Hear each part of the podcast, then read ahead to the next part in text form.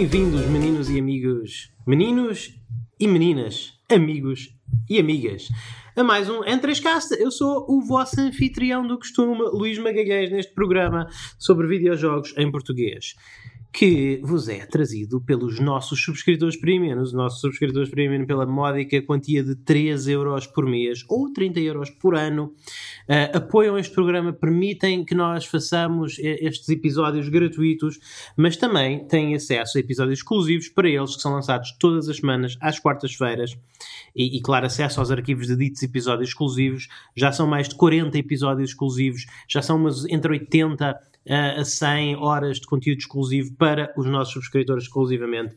É muito bom negócio. Vão a www.n3.net e descubram uh, o. e, tornem-se sócios, portanto, tornem-se subscritores premium e descubram assim o, o melhor por conteúdo produzido profissionalmente em português de áudio sobre videojogos. Mais uma vez, sou o vosso anfitrião Luís Magalhães e estou aqui neste N3Cast acompanhado pelo meu habitual tri-anfitrião, hoje promovida com anfitrião, Pedro Francisco Magalhães.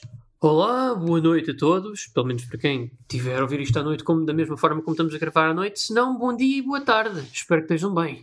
Exatamente, e, e, e estamos aqui a gravar hoje, infelizmente, muito infelizmente, sem o nosso amigo uh, Daniel Costa, também que eu conheço como a minha galinha dos ovos de ouro, pois eu realmente tenho, eu basicamente como, como de graça, como a pala do Daniel, uh, em virtude das apostas que nós vamos fazendo. Portanto, realmente, para mim, um, isto é um caso sério porque um dia em que o Daniel Costa não está aqui para, para fazer apostas comigo sobre a indústria dos videojogos, eu perco dinheiro. não é? Estou, estou aqui, estou a perder dinheiro, isto está-me a causar um prejuízo tremendo, portanto, ficam aqui os meus votos de que o, o nosso colega e amigo Daniel Costa eh, possa regressar ao programa rapidamente, porque Daniel, eu preciso de mais jantares. E a tua falta é sentida, como é óbvio. Sim, sim, sim, sim, isso também, claro, claro, claro, claro. Enfim, vamos começar por falar do que estamos a jogar. Pedro, o que é que tu estás a jogar? Olha, Luís Carlos, eu comecei a jogar há muito pouco tempo, ainda acho que só vou para aí umas 4 horas e acho que isso é mesmo literalmente o tipo do iceberg. Uh, foi um jogo indie chamado Crosscode que está disponível para plataformas como a Switch, a PS4 e a família Xbox okay. e PC, uhum. GOG e Steam. Uh, essencialmente isto é um jogo, é um clone de Zelda, um Zelda-like, como eu gosto de chamar, um, que, tem, no fundo, a nível de aparência, se tu fores ver aquilo, parece um jogo de Super Nintendo em esteroides e há muitas circunstâncias em que eles publicitam o jogo como uma espécie de jogo da Super Nintendo, uhum. 16 bits.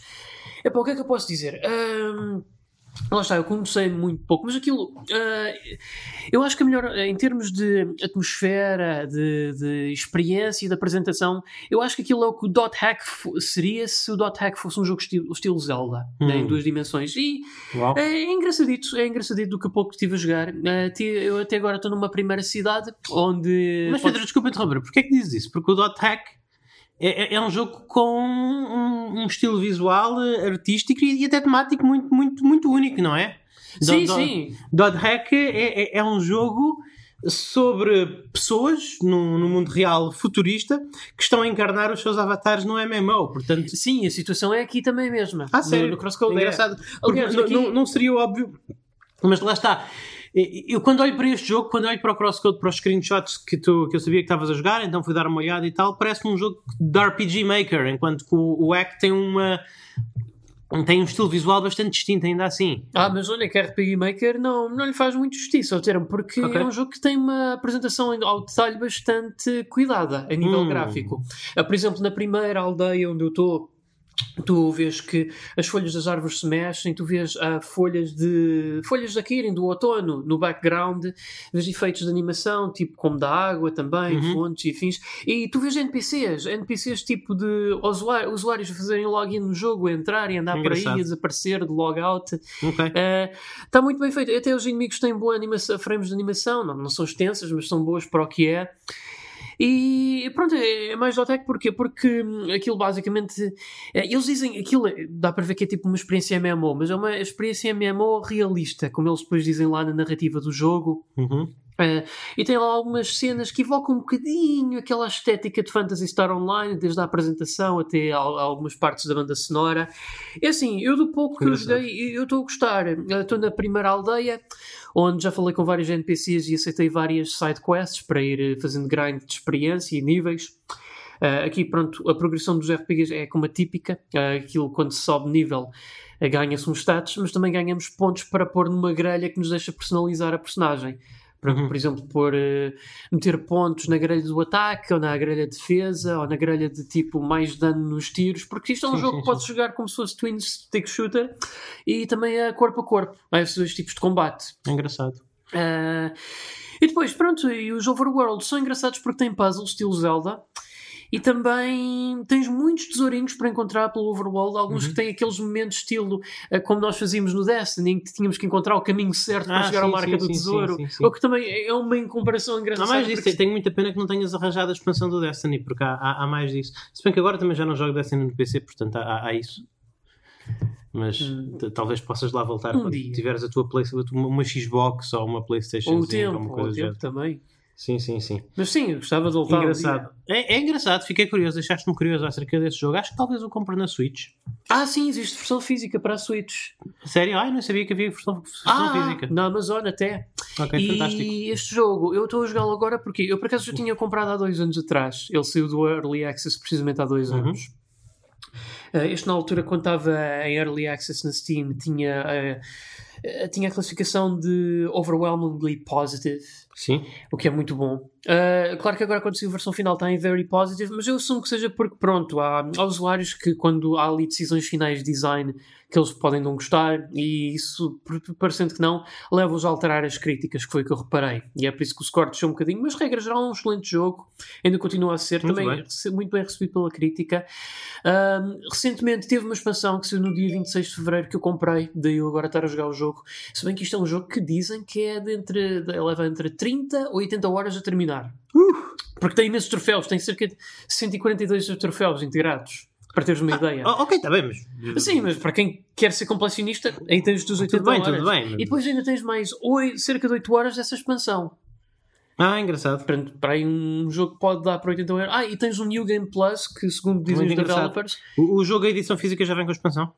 Não, não. Ah, é, é pena. não. É uh, mas pronto. Okay. E, e, o que é engraçado é que tu podes fazer um New Game Plus se quiseres e até o diálogo das personagens muda com, com as coisas do New Game Plus, como, podes começar o jogo a nível 80 e depois os personagens vão comentar o porquê disso e tal, e tens depois uhum. outras quests e afins exclusivos do New Game Plus. Exor. yeah, tipo Exor. isso. Uh, e o Pronto, eu agora, eu agora estou prestes a entrar na segunda área do jogo, que eu ainda fiquei um bom bocadinho a explorar a primeira, até porque aquilo tem uma banda sonora que dá gozo estares aí para aí de shield. Eu até nem entrei em batalhas praticamente, porque quando tu entras em batalha aquilo começa com uma música mais dinâmica, uhum. porque tu quando começas batalhas as batalhas, tu tens tipo uma espécie de timer que é quantos mais inimigos tu derrotares no menor número até essa barra chegar ao fim, o teu rank vai subindo. Ah. E quanto maior for o rank, melhores são os drops que tu recebes dos inimigos. Ah, engraçado. Então quer dizer, no fundo, as batalhas não acabam quando acabam os inimigos, acabam quando acaba o tempo. Exatamente. Isso é engraçado. Tu tens de andar pelo mapa à procura de mais. Dá um bocadinho de tensão ali, sim, mas também não é muito complicado porque há alguns lugares que são fáceis de encontrar inimigo e escusado será dizer, quanto mais forte estiveres, também mais fácil é tu matar os inimigos depressa e procurar sim, sim, outros. Sim. Uh, mas eu estou a gostar, estou a gostar. Eu compreendo. Eu estou a perceber porque é que a crítica tá, tem gostado bastante deste jogo. Eu também. É daqueles jogos que eu olho para eles e o meu sexto sentido diz: isto é um jogo que é para mim. E de facto, até agora tenho coincidido com essa expectativa. Ok, ok. Olha, muito obrigado por trazer este jogo. Fiquei curioso. acho que há, este problema na, no mundo dos RPGs japoneses. É que, é que há demasiados não é? E, e, eu tenho muita vontade de jogar muitos, mas muito pouco tempo para os jogar, não é? Eu, eu, eu, normalmente gosto, e são jogos que exigem muito tempo, não é? Muito tempo, normalmente. Eh, eu, por exemplo, ainda tenho na prateleira o, o Dragon Quest, eh, o Dragon Quest 11, uhum. que é um jogo que eu de certeza absoluta que vou adorar. É que é, ah, impossível sim. eu não adorar aquele jogo, mas eu, eu, eu sempre que estou a olhar para ele na prateleira, eu penso que eu posso literalmente no tempo em que eu vou demorar naquele jogo eu, vou poder, eu posso platinar dois Dark, dois Dark Souls por exemplo. É que Não, são jogos mesmo. que exigem mesmo muito tempo. Uh, são jogos que exigem mesmo muito tempo mas obrigado por, por trazeres isso aqui. Eu vou trazer um bocadinho mais de um, de um buffet de jogos desta vez porque eu não joguei assim nada uh, particularmente novo desde o último episódio Uhum. mas eu, eu- eu joguei muitas pequenas coisinhas. Mas só um, um pequeno update em, em relação ao, ao, ao jogo que eu trouxe no último programa, o Persona 5 Strikers, que este jogo é cada vez melhor. Este jogo é mesmo muito bom. É, é mesmo muito bom. Eu, eu no último programa estava um bocadinho pé atrás em relação ao sistema de combate. Agora que eu já me ambientei o sistema de combate, porque o- a questão é que aquilo é, é um muso, só que eh, normalmente tu nos musou, nos jogos tipo Dynasty Warriors, tu tens uma, uma quantidade limitada de coisas que tens de ter atenção. Tu, eh, pronto, sabes alguns combos base, o teu personagem tem alguns combos sim, base, sim. tu sabes fazê-los e depois é é uma questão de crowd control. Aqui há muito mais com que preocupares, porque em cima disso tens todos os elementos do, do- do- da mecânica de combate de Persona 5. Tens as fraquezas elementais, eh, tens eh, aqueles ataques que fazem o que eles chamam os technical hits, que é, por exemplo, se tu usares um ataque físico contra uma personagem congelada, faz um technical hit. Tens no ecrã.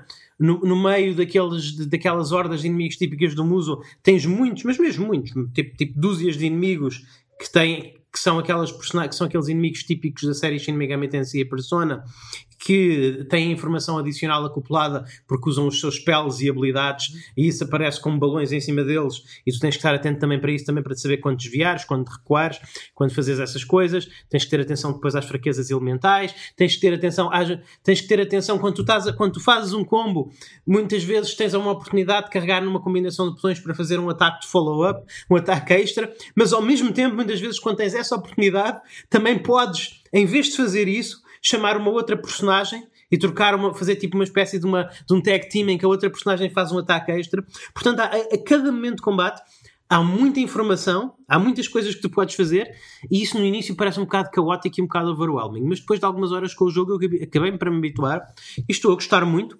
Mantenha um bocadinho, mantenha um bocadinho o que disse em relação a que os bosses não são. O- o- os- é, é engraçado porque este jogo tem flinch.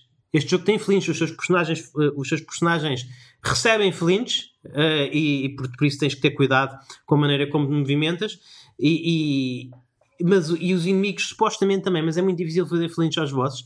Eh, eh, aquilo que mais tu parece é que realmente. Não estou a dizer que tem uma grande ciência. Os bosses, normalmente, uma estratégia segura é tentar manter-te na, na traseira do boss e atacar. Mas continuas, e atacá-los pelas costas, mas continuas a ter que ter atenção aos, às habilidades que eles usam, à área de ataque que essas habilidades abrangem, e, e- realmente às vezes parece um bocadinho que estás aos murros numa parede. Não é? Com, com os bosses. Eh, Eu mas- sempre tive muito essa percepção em relação aos jogos da série Sim. Warriors. É, é verdade. Mas, mais uma vez, o, o- tudo o que está de volta disto. Mas é divertido. Apesar disso, é divertido o sistema de combate. É divertido e não é fácil.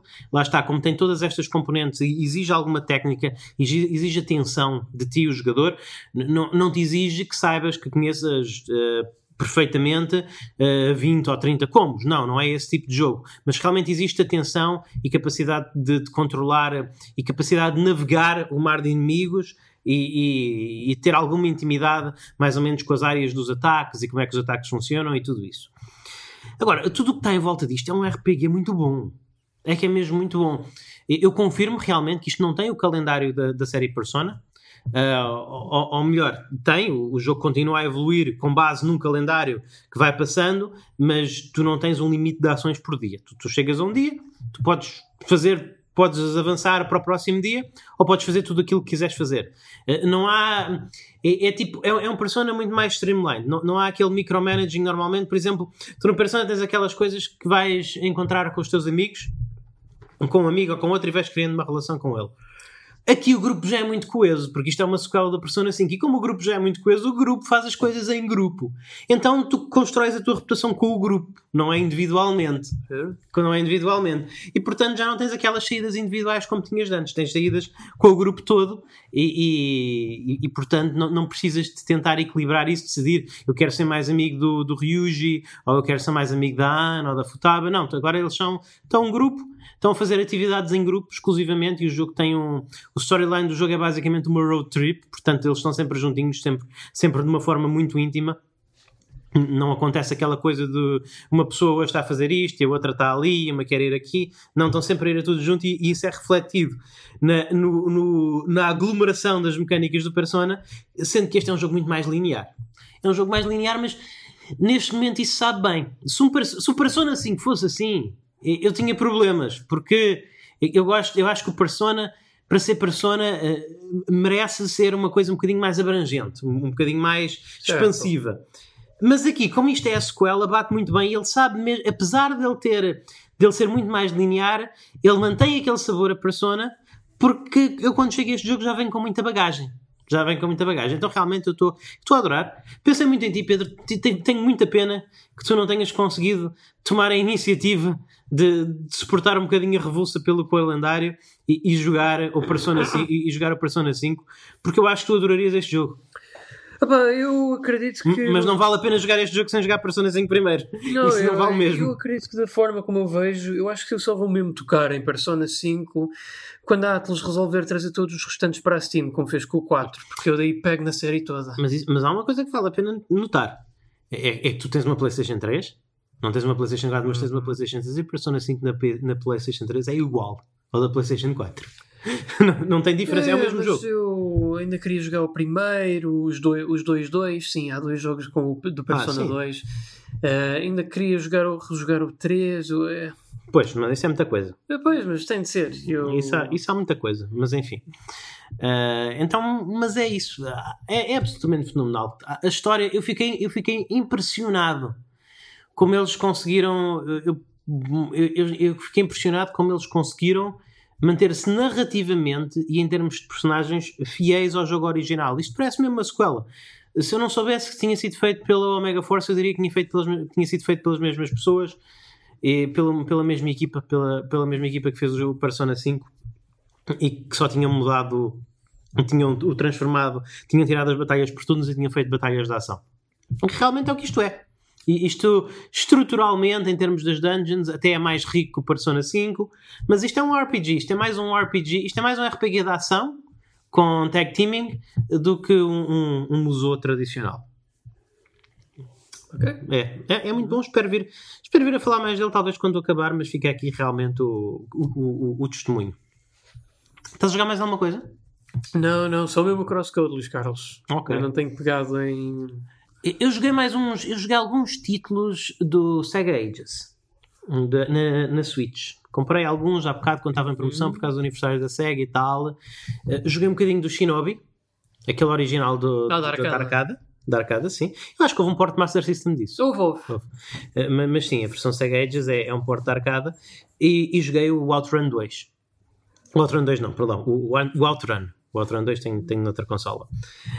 Uh, o Outrun continua, especialmente na sua versão Sega Ages, um jogo extremamente agradável visualmente. Corre a 60 frames por segundo, é super rápido e, e, e, é agradável de olhar, apesar dos gráficos serem rudimentares, serem, rápido, serem gráficos pixelizados muito rudimentares.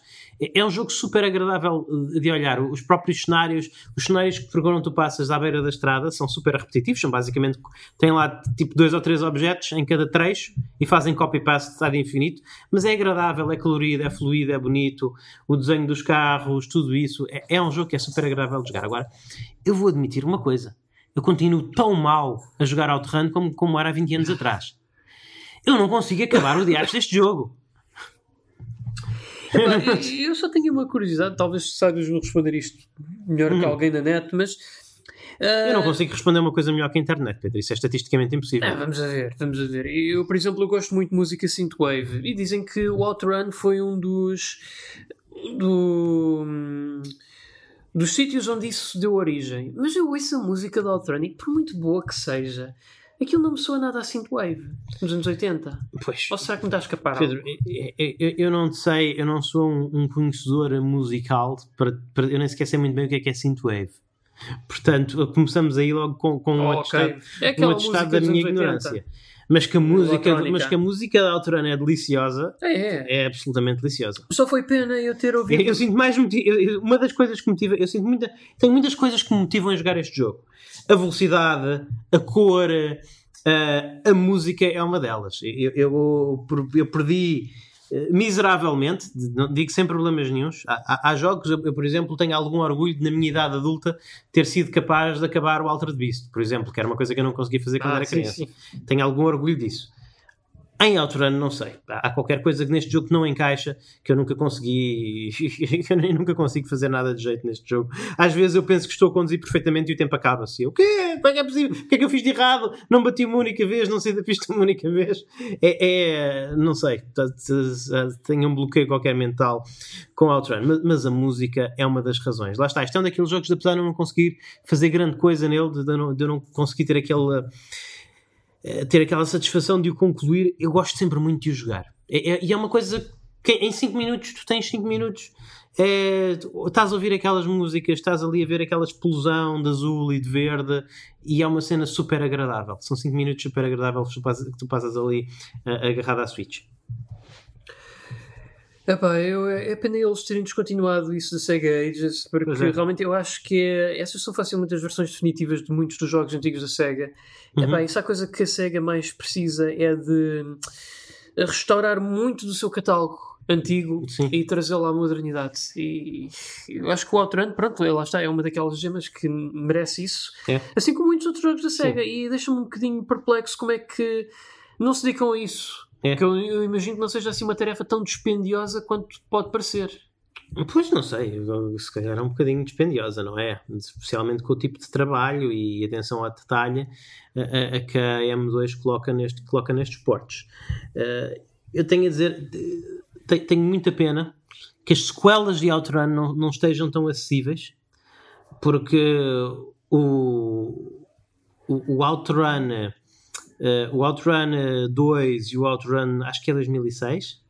Acho que é Outrun 2006. E eles ainda um são. 2025 e um Europa para Mega Drive. Ok, mas não estou a dizer os modernos, os- as escolas mais modernas, Ah, aquelas ok, que viram ok. na PlayStation 2 e na Xbox. Sim, sim. Eu acho que estas não são disponíveis em lado nenhum e- Não, não. E, elas são fantásticas. É por causa das licenças, com a certeza, de Lamborghini, do Ferrari, essa coisa toda. Pois, tudo bem. Enfim, ah, depois o Shinobi. Epá, eu gosto muito de jogos da SEGA, mas isto não é, isto não é a SEGA no seu melhor, neste, neste, neste, neste Shinobi. É, é assim, falta aquilo que eu gosto de ver nos jogos da SEGA, que é aquela velocidade e aquela cor. Isto, isto é um, um, um- jogo que é um jogo arcade, mas ele realmente parece um jogo de Master System. Ele é muito lentinho, as sprites são assim um bocadinho mal animadas, animadas de uma forma um bocadinho macarrónica. Não tem aquela fluidez e aquela vibrância e aquela cor que um jogo como o Outrun tem. Eh, é engraçado. Eu, eu joguei, fiz o primeiro nível, matei o primeiro boss, eh, cheguei ao primeiro boss, morri uma vez, porque eu não estou dada neste tipo, e depois reparei que a cabeça dele estava a brilhar, e pensei, ah, pois tenho que acertar na cabeça, e depois matei, a- matei logo a seguir, quando percebi que era isso, que, que para levar dano era preciso acertar no ponto fraco, e, e- e pronto, tem a sua, lá está. Tem, tem- Eu- tem a sua piada, mas é, é mais uma Enquanto o Outrun é um jogo que eu, que eu jogo e, e estou-me a divertir com o gameplay, com a música e com, com os visuais e com isso, não é? O Shinobi é um jogo que eu estou a jogar, eu estou-me a divertir como fã Sega porque tenho curiosidade de ver um, um- desses jogos históricos da Sega, mas, eu- mas aquilo ali não, não se passa nada de especial naquele jogo. É, é- é um jogo de ação em plataformas absolutamente básico. É Eu, por acaso, eu gosto. Ah, Uhum. confesso que gostei mais do Master System, porque no Master System tu tens barras de energia, aqui não, tu morres num único Sim. golpe, o que eu acho péssimo. Mas não é difícil o jogo. Eu, pelo menos da memória que eu tenho, a versão arcade é muito, muito mais difícil. Eu não, eu não achei. Eu não achei. Eu- Agora, como fica mais na cabeça no Shinobi, confesso-me, é, é a banda sonora. Tem ali umas faixas fantásticas que é, gritam mesmo cega. Uhum, A Reis, até a música de quando o nível acaba fica na cabeça. uhum. É. Pois eu, eu não sei, talvez tenha sido pela minha, a minha introdução ao Shinobi ter sido o, O Revenge. o Revenge of Shinobi. Eu estou assim um. Estou mais habituado à- àqueles da Mega Drive. E depois também é o Shadow Dancer. É o Shadow Dancer, não é o outro da Mega É o Drive. Shadow Dancer, é. Shadow Dancer. Esse jogo também é muito bom. Esse jogo, eu, eu- eu acho que esse é o jogo é- é- em que tu estás a ser ninja numa, numa prancha de surf motorizada. Há uma parte Não, não, isso é no Shinobi 3. numa lancha. No Shinobi, ah, no Shinobi 3. Isso é no Shinobi 3. Exatamente. Também é de Mega Drive. Também. Pronto. Eh, Enfim. Enfim. Hum, É, é isso. Outras coisas que eu joguei. Vou fazer aqui update. Animal Crossing. Já falei de Animal Crossing. Sim, sim. O Daniel detesta Animal Crossing. Ele é uma pessoa terrível, claro, nós sabemos isto, mas, mas nada, na- nada, nada, nada de novo aí. Eh, eu suspeito que Animal Crossing tenha créditos para eu ver. Eu não sei se terá, Créditos? mas eu suspeito. Eu tinha ideia, e, e tenho ideia, e, e- que e- tinha ideia que aquilo era um jogo sem objetivo. Eu estava por ali e, eu fazia as minhas coisinhas até me fartar, não é? Mas o jogo, assim, levemente, de leve, eh, sugeriu alguns objetivos. E até, e até me classifica na medida em que. Até, até me classifica na medida em, em que eu vou avançando para eles. Passa, passa a explicar. Há uma parte do jogo eh, em, em que eh, o, o Tom Nook, toda a gente, bem, que para quem não conhecer a série Animal Crossing, onde é que vocês têm estado nos últimos 20 anos, mas o, Tom Nook é basicamente o guaxinim capitalista que vos incentiva eh, a, a- gastar dinheiro para ampliar as vossas casas e, e- e melhorar as vossas eh, civilizações da Animal Crossing. E ele deu-me um desafio que é basicamente mete a, mete a ilha, mete a nossa ilha bonita o suficiente e com população suficiente para vir cá o que é que é esse ladder dar um concerto.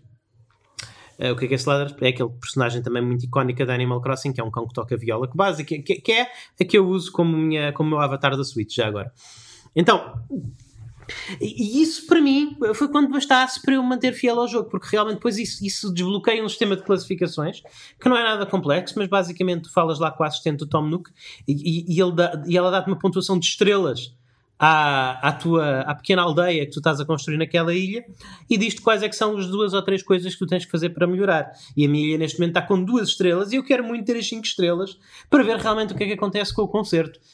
E eu não sei, aquilo é, parece que o jogo está a, a- criar ali uma, uma expectativa em torno daquele concerto que eu não me admiraria que durante o concerto aparecessem assim umas legendas no céu, uma coisa do género, e, e- e isso sirva como os end credits do Animal Crossing. E depois, naturalmente, no dia a seguir ao concerto, volta à vida como é costume e posso voltar a ir colecionar insetos e pescar peixes e, e o jogo fica em free roam mode. Eu, eu não sei, mas eu, eu fiquei surpreendido, agradavelmente, por ver que o Animal Crossing assim, do nada, e muito levemente, a dizer, olha, se quiseres faz isto, se não quiseres não fazes, diverte. Sem obrigar nada, sem, sem esconder nada, nenhum prémio ou nada de especial por trás disso. Ele criou ali um objetivo tangível e mensurável para eu fazer. E, e- e isso acho que era uma coisa que nos Animal Crossing que eu tinha jogado anteriormente faltava um bocadinho, senti, eu sentia a falta disso e agora aqui deixou-me entusiasmado com o jogo. Então já estou, tive eu e a, eu e a, minha, e a minha esposa, a Eri, eh, andamos a and- andamos basicamente a investir fortemente na infraestrutura da aldeia, andamos a gastar dinheiro para alinhar todas as casas, estamos a criar um distrito residencial, estamos a, estamos a criar um, um bambuzal com uma área de lazer asiática, estamos assim a fazer, estamos ali a construir a nossa pequena eh, tam- no na ambição de vermos o tal concerto, estamos a construir ali a nossa pequena ilha resort privada. Ok. pronto. Eh, claramente que há ali um objetivo maior Uhum. e isso dá a sensação que há, depois isto esconde uns créditos por trás. Sim. Epá, eu não sei, eh, eu também lembro que no primeiro Animal Crossing havia um grande objetivo que era pagar a casa, Sim. eh, mas depois de pagar a casa, Pois. ok, pronto, não, não aconteceu nada, portanto, Pois, e isto aqui, eu estou muito longe, lá está. Eu nem estou a pagar a minha casa porque eu estou compenetrado a alcançar esse objetivo. E a minha casa é basicamente um sítio onde eu guardo coisas. porque, eh, mas eh, já a, a- a Iari, ela já tem uma mansão, já tem tipo eh, um, um quarto principal, três quartos laterais e mais um sótão. Portanto, e isso de pagar a casa também não sei onde é que acaba. Mas claramente dá para fazer muita coisa com uma casa no Animal Crossing. Um, mas é, mas é isso. Eu- eu- é um jogo super fantástico. Eu estou sempre a ver tags, aqueles detalhezinhos de Nintendo. Por exemplo, quando tu bates numa pedra, uh, quando tu bates com uma. A, a tua forma de minar no jogo é bater com uma pá numa pedra. E tu bates a pá numa pedra e, e saltam coisinhas. Saltam, normalmente salta pedra, às vezes salta ferro, raramente salta ouro. Ah, e outras vezes também salta barro. Pronto, saltam matérias-primas da, da, pedra, saltam assim, tipo, na, há, há, uma espécie de uma grid, uma, uma, uma, zona de quadrados à volta da pedra, e, e sai um, um, pedacinho de mineral uh, para, cada, para cada canto em volta da pedra. Às vezes também sai um bicho. E, e uma vez saiu um besouro, mas eu uh, pedra, usei, a, usei a pá imediatamente na pedra e saltou uma pedra que aterrou em cima do besouro e, e eu fiz assim um brrru e viu-se o besouro dar um saltinho. E isto é uma coisa que é tão aleatória, porque raramente vai acontecer, porque o sítio onde os besouros caem é aleatório, não, não, não estão propriamente ligados à, à, à grelha do cenário como os pedaços de pedras. Portanto, podia acontecer e não acontecer nada. Percebes? É, é normal, são só dois sprites não havia razão para a Nintendo ter programado uma interação ali. Mas eles programaram, porque, porque tem muita atenção ao detalhe. É, há, há, muitos detalhezinhos muito engraçados assim neste jogo. É, é uma coisa realmente, realmente muito interessante. É um jogo que dá gosto de jogar, é um jogo que se vê que foi bem, foi bem feito por pessoas que realmente estavam preocupadas em fazer ali uma coisa especial. Portanto, eu, eu acho que este, este, jogo merece, mesmo para pessoas que não. Eu sou, eu sou anti estes jogos, atenção, eu sou anti este tipo de jogos. Eu, para mim é uma. Eu fico doente e não consigo jogar, fico revoltado quando um jogo não me dá objetivos, quando um jogo é open-ended.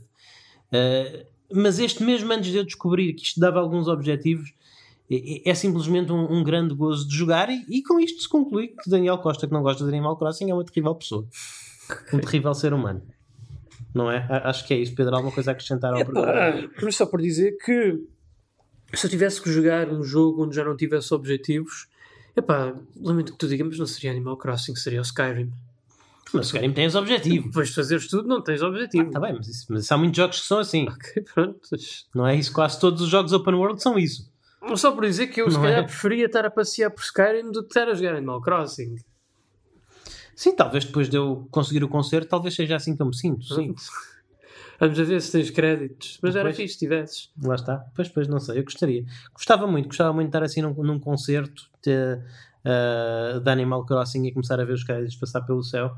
Não sei se eles fizeram isso, mas, mas eu gostaria se fosse isso que aconteceu. De certeza que há gente que nos está a ver que já acabou o jogo, entre aspas, que já conseguiu tal concerto. Por favor, não me spoilem, pessoal. É o que eu tenho a pedir. Enfim. Uh, finalmente, antes de passarmos às nossas notícias, eu, uh, eu e a Eri entrarmos por um, buraco, por um poço sem fundo na nossa Switch, numa pausa de Animal Crossing, hum. que se chama Diablo 3. Ah, sim, sim. E eu tenho a dizer: é para a malta. Se vocês não vivem sozinhos, se vocês têm alguém a viver em vossa casa têm uma Switch e essa outra pessoa tem um, um mínimo do interesse por videojogos, epá, isto, isto é a melhor coisa que vocês podem arranjar. Porque o multiplayer no mesmo ecrã do Diablo 3 na Switch está absolutamente fantástico. Está absolutamente fantástico. Para começar, é, é, muito mais dinâmico do que o jogo em que eu meti umas 300 horas no PC. É, é, muito mais dinâmico porque agora tem um botão de roll.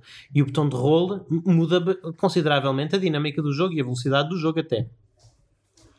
Então o Diablo 3 nesse aspecto está tá fenomenal, mas depois continua a ser um jogo super bonito, um jogo com montes de coisas, com montes de personagens, com montes de alternativas, com montes de habilidades, com muita interação entre habilidades e também interação entre as habilidades dos dois jogadores.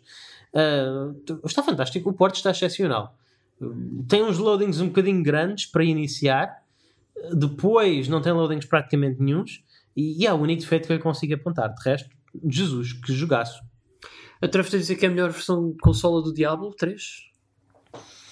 Não, eu não vou dizer isso. Eu acho que é igual. Acho que todas as versões de consolas são boas. Uh, não, por acaso a versão de PS4 não é esta Ultimate Edition. Ou seja, esta já tem todos os DLCs incluídos. E a PlayStation 4 não tem? É que tu tens Ultimate Edition, não. Ok. No, qual é a diferença? Desculpa. É que o que tu tens tem o Reaper of Souls para a PS4. Sim. Mas esta tem o Reaper of Souls e tem o outro expansão ah, que saiu. a coisa do Necromancer. Exatamente. Ok. E saiu alguma Ultimate Edition para a PlayStation 4?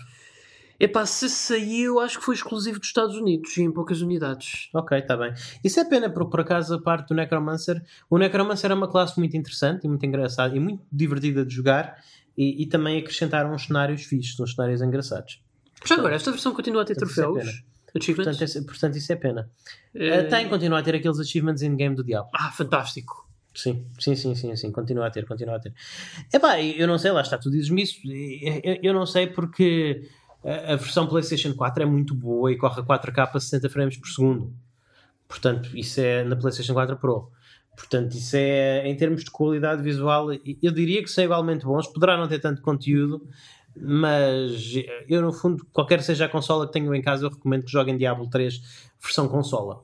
Porque é, é uma experiência muito mais arcade do que, o, do que a versão do que a versão PC.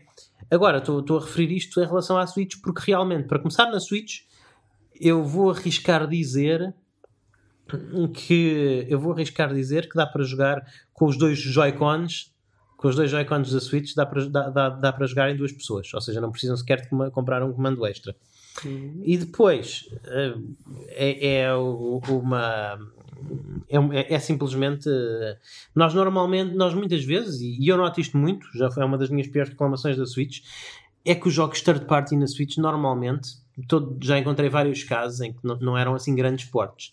Este é, este é um porte fantástico. Não, não, não há, os gráficos são lindos, os efeitos são lindos. Nunca vi slowdown nenhum, mesmo com muitos inimigos no ecrã, como é característico do Diablo. Não quer dizer que não haja naqueles rifts mais complicados sim, e tal, sim. que eu não fiz aqui, mas, uh, mas a performance parece mas a performance parece-me estar fantástica. O jogo joga-se muito bem. Há uma coisa que eu não gosto muito, que eu não me lembro se na PlayStation também era assim ou não. Mas aqui, uh, quando uma pessoa está a fazer gestão de inventário e de habilidades, a outra está parada. Não dá para fazerem os dois gestão de inventário ao mesmo tempo. Ok. Portanto, isso é em, é modo assim, é, é, é, modo de local multi, de multiplayer local. Claro, uh, online eu não experimentei. Não experimentei este jogo jogar, jogando online. Hum, Mas pronto, é, é, isso. Fica aqui também mais uma vez o um, um meu testemunho. Diablo 3 continua a ser um, um, jogo absolutamente fantástico. E agora estamos à espera para ver quando é que sai o, o remaster do segundo da Switch. Ah, sim. Que já foi com mais confirmado. Disseram que este ano eu estou mortinho porque eu quero muito jogar o 2. Pois, é verdade, é verdade. Quero, também tenho muito interesse, também tenho muito interesse nisso. Bem, Pedro, jornalista de rua. Vamos Ora, falar de notícias. Temos duas grandes notícias. Eh, Para muitos esta pode não ser grande, mas eu considero grande tendo em conta que eh, eu lembro-me que hum, jogos anteriores dessa série foram um grande marco nas nossas infâncias, nomeadamente na Mega Drive dos Carlos. Uhum. É que, de acordo com o site GBAtemp.net, foi anunciado por parte da Dotemu Uh, os mesmo, as mesmas pessoas que publicaram ao mundo Streets of Rage 4 vamos ter um novo beat all da série Tartarugas Ninja Uau. com o estilo visual inclusive daquele dos desenhos animados que nós, com que nós crescemos Sim, sim, sim. Exatamente. e está com excelente aspecto Fantástico. Nós falámos isto bastante no nosso Discord, foi uma discussão bastante animada há, há dois dias, quando esta notícia surgiu. E este jogo está com ótimo. É assim, eu vou ser um bocadinho, vou ser aqui um bocadinho advogado do diabo. Atenção, eu quero jogar este jogo no dia em que ele sair, no dia em que ele for lançado e vou comprar a edição física. Eu também. Para a Switch, quando ele for, e, efetivamente, ele, ele deve se lançar em todas as plataformas. Eu, eu vou querer jogá-lo na Switch, porque é onde eu prefiro jogar estes jogos 2D. Para o meu gosto, é um bocadinho 8 bits demais. Aquilo, achas 8 bits? Eu acho que os sprites Aquilo- têm um aspecto um bocadinho mais 8 bits. Aquilo parece-me 16, mas ok, tudo bem. Não sei, uh, uh, sabes é que os sprites parecem um bocadinho. Talvez não seja bem 8 bits, talvez tenha razão, mas parecem muito pequeninos os sprites, sabes? Eu, estou mais, eu associo mais os jogos 16 bits àqueles sprites carnudos grandes. grandes. Uh, isto, provavelmente, por ele ser um jogo de 4 jogadores, se bem que também havia os jogos de Tartarugas Ninja nas 16 bits, tinham sprites grandes e eram de 4 jogadores, mas eu acho que aqui é, é Dois, por acaso, nas consolas eram dois. é, ok, então pronto, então explica, lá está. Provavelmente por isto ser um jogo de 4 jogadores, que faz todo sentido que um jogo de Tartarugas Ninja seja de 4 jogadores. Eles devem ter feito os sprites mais pequeninos. Eu não gostei assim muito dessa decisão. É, mas, mas dito isso, o que foi mostrado está magnífico. Só de ver que. Eh, eh, Eu não sei se tu reparaste no trailer, Pedro, mas cada uma das tartarugas ninja tem uma animação de correr diferente. Por acaso não reparei nisso. não. Tem. E- Este nível de detalhe é, é que sim, senhor. Isto, as pessoas que estão a fazer isto são especiais. Eu acho que. As pessoas que estão a fazer isto são especiais. Que- Quem quer que tenha feito isto, de, de quem quer que esteja a fazer isto, deu só trabalho de fazer uma animação de correr independente para cada tartaruga, porque elas são tartarugas diferentes com personalidades diferentes. É, é, é, é fantástico. Opa, eu não sei, eu acho que este ano que sai, não sei. Pois, não sei. Esperemos Pá, que sim. mas to- todos os jogar isto. Quando é, sim, e, será temos, bem-vindo. epá, e temos que jogar em co-op, porque quando éramos miúdos era o que nós fazíamos com o Hyperstone Ice na Mega Drive. Sim, sim, sim. Tem de ser. O Epperson, E agora aqui podemos chamar ainda os nossos dois irmãos, porque tipo de quatro jogadores, Pois é. uma Heroes in the Half. Shell. Turtle Power. Cowabunga! Ok, e que mais? Ora, esta semana foi importante porque, Esta semana no Pingo Doce. neste caso, no, na- no GBAtempo.net, esta Ok. semana no GBAtempo.net, foi confirmado que finalmente foi concluída a aquisição da Zenimax pelo Microsoft. E que, para Oh. celebrar a ocasião, já estão disponíveis, neste precisamente, no Game Pass, 20 jogos de Bethesda. Entre os Eu, eu, eu apostei um bife, eu apostei um bife com o Daniel, que iam sair assim um- um- uma cabazada de jogos da Bethesda. Isto foi um bife que eu ganhei. Eu não me lembro, sinceramente, já perdi a conta às apostas. Tá mas, o, mas, o, mas o meu amigo Daniel Costa andava aqui a dizer que eles iam sair assim, que a Microsoft ia, ia, ia moderar, ia ser muito estratégica em meter os jogos da Bethesda assim pouco a pouco. Se pouco se por, Daniel Costa, se por pouco a pouco queres dizer 20 de cada vez, tudo bem, tens razão. Pois que é basicamente, ser pouco a pouco. É, é basicamente toda, toda a ludoteca Bethesda. Não, está lá. não, não. Há, há Não, por algumas- exemplo, não está o, primeiro, o Doom 2016. Não, não está. o- Eu- eu não está acho o que eles- Morrowind. Eu acho que deve. O Morrowind está. Ah, está? Ah, Tá. ok, ok. O Morrowind está. Não está o, do- o, o Doom 2016. É porque isso neste momento ainda é cabeça de cartaz na PlayStation Now. E eu acho que é capaz de haver aí uma coisa, um contratozinho qualquer com a Sony, Ah, que ok. enquanto ele ele está no, no PlayStation Now, não pode estar noutros serviços do género. Mas depois, quando ele sair do PlayStation Now, nunca mais lá vai parar outra vez, Não, eu acredito. Não sei. Mas estão aqui quase todos Sim, eles. sim, sim. eh, Todos. Isto são horas Então, e horas. o de Evil. Within 2 também não está, por exemplo. Ah, por acaso é estranho. O que eu não sei, se não seja talvez porque eles estejam a otimizar, porque esse é um, dos, é um daqueles jogos que corre melhor na retrocompatibilidade de PlayStation eh, 5 do que na retrocompatibilidade de Xbox Series X. Hum, Talvez esteja a ser otimizado. Portanto, é, é muito engraçado, muito engraçado. É uma biblioteca do caraças. Ah, pois é, não, é que não tenhas dúvidas. Isto aqui, é, eu digo, quem tiver uma Xbox, eh, seja Series X, seja S, ou até eh, mesmo a Xbox One, epá, vocês, Uhum. Você- vocês pagam pelo Game Pass, vocês não, não precisam de comprar jogos para uma vida inteira. Vocês têm aqui centenas de horas de jogos. Só o Skyrim e o Fallout Só o 4 Skyrim. fazem para aí Sim, sim, sim. quase um ano em jogo. Pois é. Isto também. E com mods, já agora. No, Ah, pois, eu- eh, eu- tem eu- nós tivemos uma discussão interessante, tivemos uma discussão interessante, discussão barra, troca de, tro- troca de ideias, não foi uma, não houve uma grande discussão eh, em relação a revisi- revisitar o, o Oblivion. Esse é- eu acho que é das edições mais fraquinhas, porque atenção, eu joguei Oblivion na 360 e adorei, joguei a expansão e acabei várias vezes. Mas a versão que está aqui no Game Pass é a versão retrocompatível da 360 e esse jogo envelheceu muito mal, não é? Isso é um dos jogos que eu acho que, Ah, eh, como temos a oportunidade de ter modas no PC, eu acho que mesmo com PC de sucata hoje em dia, eh, tem uma melhor experiência do que na vossa Xbox Series X. É, cla- é claro que a Xbox Series X joga os jogos em retrocompatíveis jogam-se muito bem. Eu, há pouca- eu há pouco tempo comecei a tua recomendação, o, Wars- o- o Mars Warslog. Wa- Warlog. Warlogs. Mars Warlocks. Exatamente. E fiquei espantado como os aspipos da retrocompatibilidade de Xbox Series X fazem um jogo de Xbox 360 que já na altura era relativamente medíocre em termos gráficos, não é? Eh, ter um aspecto agradável. Digo até mesmo agradável. Portanto, é claro que essa magia da retrocompatibilidade, magia entre aspas, vai estar ativa no, no Oblivion e em alguns destes jogos 360. Mas, amigos, o prato forte são jogos modernos. O prato forte aqui é o Skyrim, ou são os Fallout, são os da Evil Within, Temos Doom Eternal também. os Dooms Eternal, e isso não, não são tantos os jogos 360, se bem que é, é bom que eles estejam lá. Eh, interessante. Então, Outro jogo que também não está é, é o Rage, o, o Rage original. Pois é, por acaso não está lá. É engraçado, está o 2, mas não Pois é. esse. É. E, e é, e esse jogo ainda hoje é muito bonito. Curioso. Por acaso só para jogar o primeiro Rage ainda. Esse, É, jogo, ainda as hoje, esse jogo ainda hoje é muito bonito. Foi realizado um. Acho que foi o último grande motor do John Carmack que o John Carmack fez antes de, antes de se dedicar à realidade virtual. Portanto, É, portanto é. Mas é, é, eu acho que isto é bom. Isto é, isto é fantástico. É, isto, isto só É demonstra a aposta que certa que foi a Microsoft em adquirir as Ah, Animax. sim, sem dúvida, sem dúvida. Foi, foi uma aposta ótima.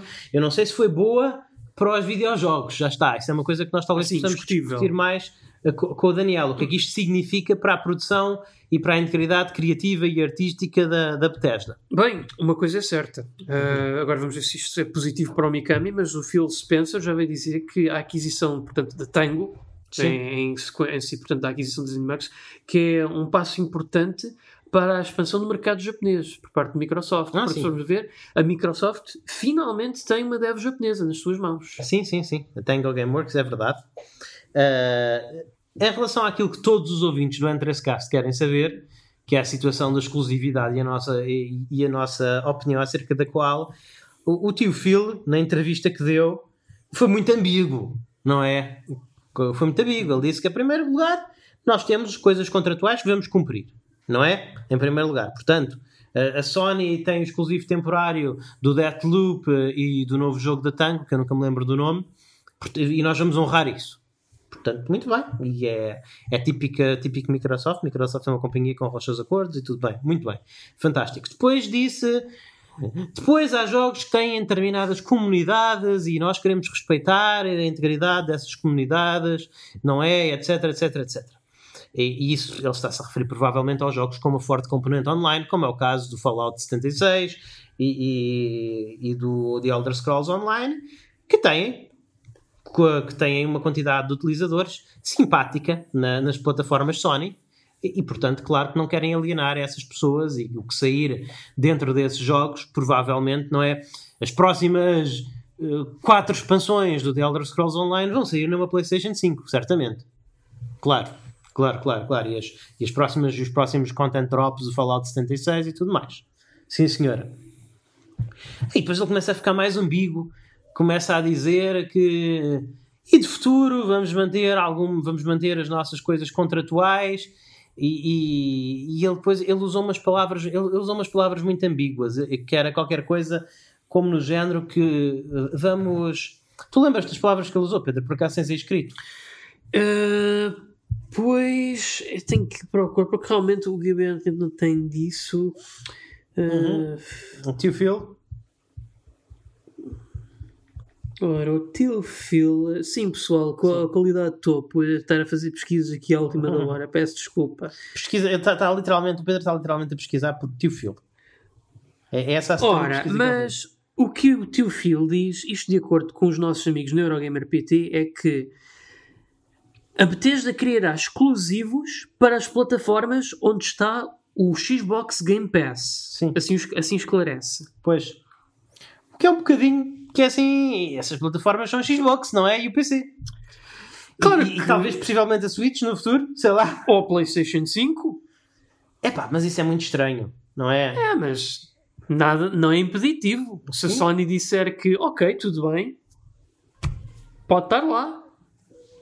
Pois. é- é- é- é- eu duvido muito, mas. Ah, Eu acho que a coisa mais ambígua que ele disse, a coisa mais ambígua que ele disse é, é a palavra. Ele usou a palavra legacy, usou a palavra legado. Legado. Ele diz que há, há certas coisas em que podemos ter ou, ou situações contratuais ou legado em plataformas diferentes e que iremos fazer. Isto para mim é, é- é a coisa mais. É, é a coisa mais nem si nem sopas. Porque o que é que é um legado? Há, há- há um legado de Skyrim nas plataformas PlayStation, de Elder Scrolls nas, PlayStation, nas consolas PlayStation, e eu diria que sim, certamente que há muito mais pessoas a jogar eh, Skyrim na, na PlayStation 4 e 5 do que do que na Xbox One, só porque há 10 vezes mais ou, mil, ou 100 vezes mais PlayStation 5, 4 e 5 no mercado do que a Xbox One, não é? Exato. E, então, há um legado aí? Há. Eles vão, a forma deles respeitarem esse legado é, é trazerem o Elder Scrolls 6 para a PlayStation 5. Isto é a coisa que mais discute já agora. Quando as pessoas discutem esta exclusividade, eles querem mesmo saber é e o Elder Scrolls 6. Ni- O Starlink, acho que ninguém discute que o Starlink, a menos que já haja lá está, uma situação contratual com a, Play, com a Sony para lançar o Starlink. Ah, Starfield, por acaso. Starfield. Starlink, eu também já confundi isso uma vez. É, O Starfield, é do É- Elon Musk. Do Elon Musk. Do, do Elon Musk e é aquele jogo também do Ubisoft. Ok. Starfield. O, o- o Starfield, eu acho que ninguém acha que o Starfield, a menos que haja já uma coisa, um acordo com a Sony, como de Deathloop, e nós simplesmente não sabemos, acho que ninguém acredita que o Starfield vai sair na, na PlayStation 5. E muito menos o Elder Quando as Scrolls pessoas- 6. Quando as pessoas estão com esta não, quando as pessoas estão com esta conversa de como é que vai ser a exclusividade, as pessoas estão especificamente a pensar em duas coisas: Doom e não vai haver um Doom tão cedo, porque o último Doom demorou 4 anos a ser feito. Portanto, isso é um, é um problema para daqui a 4 anos. E Elder Scrolls 6. É especificamente disso que eles estão a falar. Não é? E, epá. Lá está. O, o tio Phil não se quis descozer muito. Veio com esta treta do legado que basicamente ele pode voltar atrás quando quiser. Eu continuo na minha. Lá está. Eh, As pessoas podem interpretar as palavras do Phil Spencer como eles quiserem. Eh, Eu acho que por legado ele está mais ou menos a falar em que eh, ele está mais ou menos a falar em jogos que já existam nessas plataformas que possam ser atualizados, não é? Que possam ser atualizados, possam continuar a receber atualizações, qualquer coisa do género. Por exemplo, não vão tirar o, o suporte dos mods do, do, do Skyrim na PlayStation 5, por exemplo. Vão continuar a manter esses serviços, esses servidores, essas coisas. Tudo bem. Agora, eu tenho muita dificuldade em acreditar que o Elder Scrolls 6 venha para a PlayStation eh, Também. 5. Eu não vou dizer que é impossível, não é? Tudo é possível. Nós temos o Warrior na Switch, por alguma razão. Ah, mas mas é, é muito, muito difícil. Eles querem, neste momento, a Microsoft, na divisão Xbox, tem uma competidora direta, a- completamente, Sony. que é a Sony. Uh, e mesmo no, mercado do Game Pass, embora as ofertas sejam muito diferentes, continuam a competir, não é? Porque se, Por tu quer, PlayStation Now. E não é só, a PlayStation Now é uma proposta muito diferente. Mas, neste, embora o, o, o futuro seja teres o Game Pass na tua televisão Samsung ou num, num stick USB ou quem sabe na tua Switch, neste momento, tu para teres Game Pass tens que ter um PC ou uma Xbox. O Android, Ou Android, ou mas, mas isso não, mas aí, aí a oferta do, do Game Pass ainda está um bocadinho limitada, porque ainda não são todos os jogos que vão ir parar para o Android. Portanto, neste momento, para teres a experiência Game Pass, eh, uma experiência assim bem, bem carnuda, tens que ter ou uma Xbox ou um PC. E a PlayStation está em oposição à Xbox, portanto, eh, será que iremos ver o, o Game Pass na PlayStation? Eu acho que isso era preciso. eh, é porque a Sony também. Repara, eh, quando tu compras um jogo na PlayStation, a Sony ganha uma fatia. Pois é. Se, se- se tu estás a jogar os teus jogos Game Pass na PlayStation, eu não sei como é que isso funcionaria. A Sony ganhava uma fatia da, de- da tua. ganharia uma fatia da tua subscrição Game Pass. Será que a Microsoft quer que isso aconteça? Não faço ideia como é que a, como é que a parte do mundo financeiro ficaria assim. Mas certamente que. a- que a PlayStation, que a Sony não quer deixar eh, de ganhar o seu, a, sua, a sua coisa de licensing. Eu, eu acredito que seja esse o caso. Sim. Não estou a ver eles. É, A Sony costuma ser muito mais resistente no concerne colaborações e É. afins. É, é aqui uma coisa negócios. Uf, isto é fantástico para quem tem uma Xbox neste momento. No futuro, quem sabe, mas eu tenho, fico- tenho quase toda a certeza que o- o- os grandes títulos sonantes vão ser, como o, o tio Phil diz, eh, exclusivos das plataformas onde possam estar o Game Pass. A PlayStation 5 vai ser uma dessas plataformas? Não sabemos. O Phil Spencer gostaria que fosse, de certeza. Ah, sim, sem mas dúvida. isso está fora das mãos dele. Olha, o que eu sei é que eu só espero é que com a qualidade da de produção da Bethesda não, não fique comprometida com Uhum. isto tudo. Ah, e aliás, eu espero que também haja ali sinergia entre a família de dev studios que há ali dentro da Bethesda, porque vamos ser, ah, da Bethesda não, dentro da, da Microsoft agora, porque vamos Sim. ser francos, com a Obsidian e a Bethesda no mesmo arco, não era nada mau ver a Obsidian a fazer outro Fallout, digo eu. Pois, não sei, eu, eu acho que a Obsidian estará para isso. A Obsidian agora tem Eles as, estão abertos à ideia agora. mas eles têm as propriedades deles. Eles basicamente têm o Fallout deles agora, que é aquele jogo no espaço, Outer Worlds. Não é? Sim, Isso é o Fallout deles. sim, sim. E vai ter um DLC. Por acaso vai, vai ter um DLC. Exatamente, eles têm essa propriedade deles. Eles têm O agora. Pillars, a- a- é? como? O Pillars of Tem o, Eternity. tem o Pillars of the tem Eternity. aquele Tyrant, ou lá como se chama, aquele onde tu jogas. Sim, o Tyranny. O Tyranny, o Tyranny. E. Sim, se bem que isso eu não sei se não é Paradox. Ah, pois é, mas essa questão é verdade. Não sei se isso não é Paradox, mas enfim, mas tem o Pillars, que é deles, eh, e estão a fazer um, um RPG de primeira pessoa, tipo Elder Scrolls, nesse universo. Tem o The Outer, Wa- tem o The Outer Worlds, e depois também aquele, eh, o Ground, tem o Grounded, que é uma espécie de coisa survival. Portanto, e- eu acho que a Obsidian não tem assim tanta vontade agora de trabalhar em IPs que não, que não são deles. Talvez possam abrir, vejo-os abrir uma exceção, talvez com uma propriedade da LucasArts, porque eles têm uma relação muito forte com essa propriedade. Eh, agora, no Fallout, especialmente depois de terem sido tão maltratados pela Bethesda, depois de fazer o Fallout New Vegas, eu não sei se eles estão com muita vontade de voltar a esse IP. Epá, pronto, só para dizer que. Eles têm, um têm uma história com ele, é verdade. Mas Ah, epá, Não estou a ver. eu Acho que as pessoas falando se entendem, é só que eu acho. E se essa possibilidade Pois. estiver lá, pronto, epá, vamos a ver. Porque tanto- tu sabes tão bem como eu que o Fallout New Vegas é que é o verdadeiro sucessor do Fallout 2. sim, o Fallout New Vegas é, o Fallout New Vegas é muito bom. E, e ele- eu acho que ele está entre estes 20, 20 jogos, não é? Ah, sim, senhores. Pronto, é Portanto- isso. Mais um. Joguem esse primeiro, é só o que eu vos digo. Mais um, mais um, mais um. Va- Vale muito a pena. Va- Vale, vale muito a pena. Pois é. Ah, bons tempos para ser um possuidor de Xbox e de Xbox Game Pass. E PC já agora, PC. que isto também Sim, ia estar sim, sim, incluído No, no Game Pass PC. É verdade. É verdade. Portanto, bons tempos. E a Bethesda. A Bethesda, no final de contas, eles lançam o quê? Um jogo por ano. Mais ou menos Um, isso. dois, Um, dois jogos por um, ano. dois jogos por ano. Acho que é, se não contarmos com as expansões do Elder Scrolls e agora do Fallout, do, do Fallout 76, portanto, Este ano não devemos é, ter- não é isto que vai criar aquele, que vai dar aquele leque de, de lançamentos, de lançamentos que, o- que, que- que os estúdios da Microsoft precisam. Porque a Xbox precisa de mais lançamentos, não Ah, é? sim, sim. Não é isto que lhes vai dar aqui essa pujança, mas pouco a pouco, assim, com uma Obsidian aqui, um Inexile acolá. Atenção, é- neste momento o Microsoft Game Studios é o powerhouse dos, dos, dos RPGs. Já- RPGs é ocidentais. Não é só que lhes faltam adquirir a Larian e pronto. Se eles adquirirem a Larian e a BioWare, está tudo. E, a CD Projekt Red? Sim, a CD Projekt Red é mais difícil de ser adquirida pela Microsoft, não é? Já tiveram mais longe. Já tiveram mais longe, mas sim. Ahm, mas, mas é, mas eles faltam adquirir a, Larian, a Larian, BioWare. adquirem a Larian, a, a BioWare, a EA não, não está com muita vontade de separar deles, não é? Mas por outro lado a EA também já está no Game Pass. Pois é. E pelo que eu tenho ouvido, a Ubisoft vai se juntar ao Game Pass em breve também. E isso são os rumores, tu tens, esses rumores são alguma coisa fundamentados. Eu vi uns burburinhos, mas eu não achei que fosse suficiente. Pá, vamos a ver, eu já acredito em tudo. Pois, Da forma como a Microsoft tem sido agressiva. Isso é uma conquista.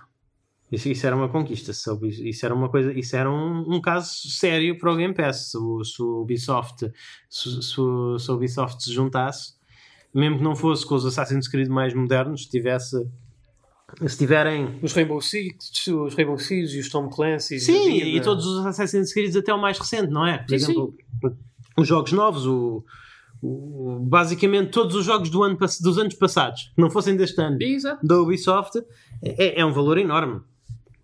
É um valor enorme. Portanto, não sei, mas isso é muita especulação. Vamos a ver. Eu acho que o Game Pass já tem valor, já tem valor fantástico. Acho que neste momento, em termos de bang for the buck, é, é um valor excelente. É um valor excelente. Em termos de variedade, em termos de qualidade, lá está, para os possuidores de PlayStation 5. Aquela coleção, o PlayStation Collection, para quem tem um PlayStation Plus, amigos, em termos de quantidade Sim, não tem aquilo nada a ver, mas em termos de qualidade, Ah, bate, uf, bate aquilo em tudo. termos de qualidade. Portanto, temos mas temos aqui, nestas consolas, nós estamos a ver aqui uma proposta, uma coisa muito interessante, que é que eh, seja um possuidor, Play, seja um possuidor PlayStation 5 ou seja um possuidor Xbox Series X, há uma concentração maciça do valor nos serviços digitais. Já nem é na venda dos jogos digitais, é nos serviços digitais. Porque entre PlayStation Now e PlayStation Plus ou, ou, ou o Game Pass, há aqui fruto daquela mensalidade, uma proposta de valor tão aliciante, tão aliciante, que é cada vez mais difícil justificar comprar um jogo, especialmente um jogo digital, ao preço inteiro. Sim, isso é verdade, tendo em conta o preço que eles estão nas storefronts, que é, é praticamente o preço de retalho. É. é. Isto é a melhor aposta, é. É, é, é, muito bom, muito valor, muito valoroso. Enfim, uh, aquilo que eu acho também é um bom valor é, é, é pagar, é irem a www.n3.net e pagarem 3 euros por mês ou 30 euros por ano para se tornarem subscritores premium, porque assim apoiam este programa e têm acesso a um episódio uh, extra por semana, só disponível para subscritores premium. E, e é claro o arquivo desses episódios, que já tem mais de 40 episódios, portanto, mais de 80, entre 80 a 100 horas de, de conteúdo premium sobre videojogos em, em português. Só em www.n3.net, tornem-se subscritores premium e tenham acesso a todos os episódios premium do N3Cast, o vosso podcast português sobre videojogos. Eu fui o vosso anfitrião, Luís Magalhães. Podem encontrar-me no Twitter em arroba luís maga e podem encontrar o N3Cast também no Twitter em arroba N3Cast. Uh, falem, falem connosco, digam-nos o que é que acharam do programa e vão ao nosso Discord. Uh, nos, nas notas deste programa encontrarão um link para poder aceder ao nosso servidor de Discord. Conversa por lá, muita qualidade, cada vez, todos os dias entram mais pessoas, é muito interessante ver como é que as conversas evoluem por lá. Normalmente discutimos estas coisas que discutimos no programa, discutimos-las no Discord antes, uh, lá pelo chat de texto, portanto é muito engraçado, especialmente para quem gosta de falar de jogos e de notícias de videojogos. Pedro, onde é que as pessoas te podem encontrar? Ora, a mim podem me encontrar em @pixelpedro no Twitter e eu sou responsável pela gestão da nossa conta de Facebook em N3Net, onde eu vou colocando os podcasts mais recentes que forem publicados e onde vou partilhando convosco outros materiais suplementares de videojogos, como imagens, mimos, músicas e afins. E também é um veículo muito importante para nós recebermos o vosso feedback no sentido de melhorarmos o programa. E é isso tudo, meus amigos. Até a próxima, fiquem bem e joguem muito.